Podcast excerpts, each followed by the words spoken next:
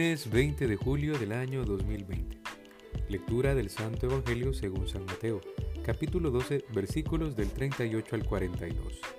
En aquel tiempo le dijeron a Jesús algunos escribas y fariseos, Maestro, queremos verte hacer una señal prodigiosa. Él le respondió, Esta gente malvada e infiel está reclamando una señal, pero la única señal que se les dará será la del profeta Jonás. Pues de la misma manera que Jonás estuvo tres días y tres noches en el vientre de la ballena, así también el Hijo del Hombre estará tres días y tres noches en el seno de la tierra. Los habitantes de Nínive se levantarán el día del juicio contra esta gente y la condenarán, porque ellos se convirtieron con la predicación de Jonás, y aquí hay alguien más grande que Jonás. La reina del sur se levantará el día del juicio contra esta gente y la condenará, porque ella vino de los últimos rincones de la tierra a oír la sabiduría de Salomón. Y aquí hay alguien más grande que Salomón. Palabra del Señor, gloria y honor a ti, Señor Jesús. Clamamos al Espíritu Santo y le decimos, ven Espíritu Santo, llena los corazones de tus fieles y enciende en ellos el fuego de tu amor. Envía tu Espíritu y serán creadas todas las cosas y renovarás la paz de la tierra. Jesús, ¿qué hay de nuevo? Este día podríamos hacernos una gran interrogante, ¿verdad? ¿Será que la reina del sur es un personaje bíblico o de dónde habrá salido?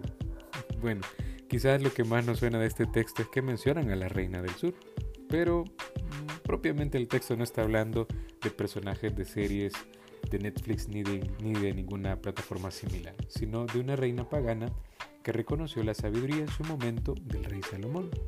Y lo dice el texto sobre todo para que descubramos que mm, en ella más que todos los judíos de la época reconocieron su sabiduría. Pero el texto, más que hablar de la reina del sur, eh, refleja una interrogante por parte de los letrados y los fariseos. Y se centra sobre todo en la petición de un milagro que le hacen, que le hacen la petición ellos para que Jesús pueda confirmar el poder que él tiene.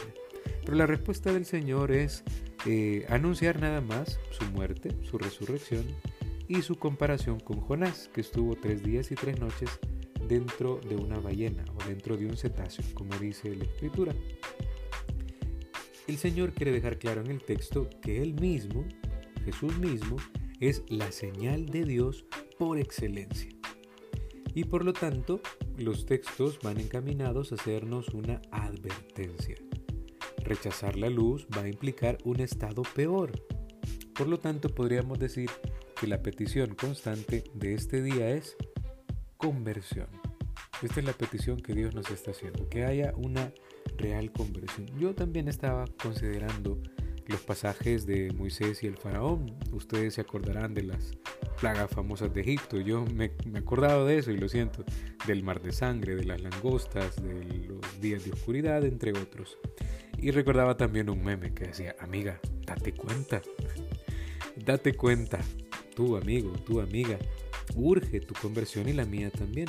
Démonos cuenta, o sea, los tiempos han cambiado, los tiempos tienen signos concretos y Dios espera que tú y yo podamos interpretar lo que está pasando a nuestro alrededor. O sea, desde nuestra historia personal es un tiempo para meditar esta realidad que estamos viviendo.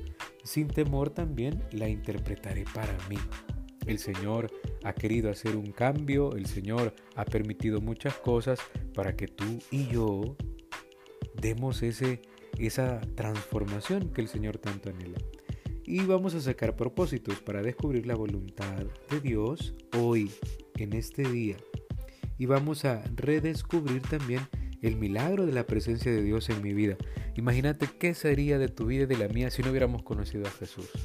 Ahora bien, nuestra vida dio un cambio, pero a lo mejor nuestra conversión no es completa. Y por eso el Señor está eh, dejándonos descubrir eh, en estos días, en esta realidad difícil que nos está tocando, pero no deja por ello de ser humana. Así que descubramos nuevamente el milagro de la presencia de Dios en nuestra vida. Ave María Purísima, sin pecado concebida.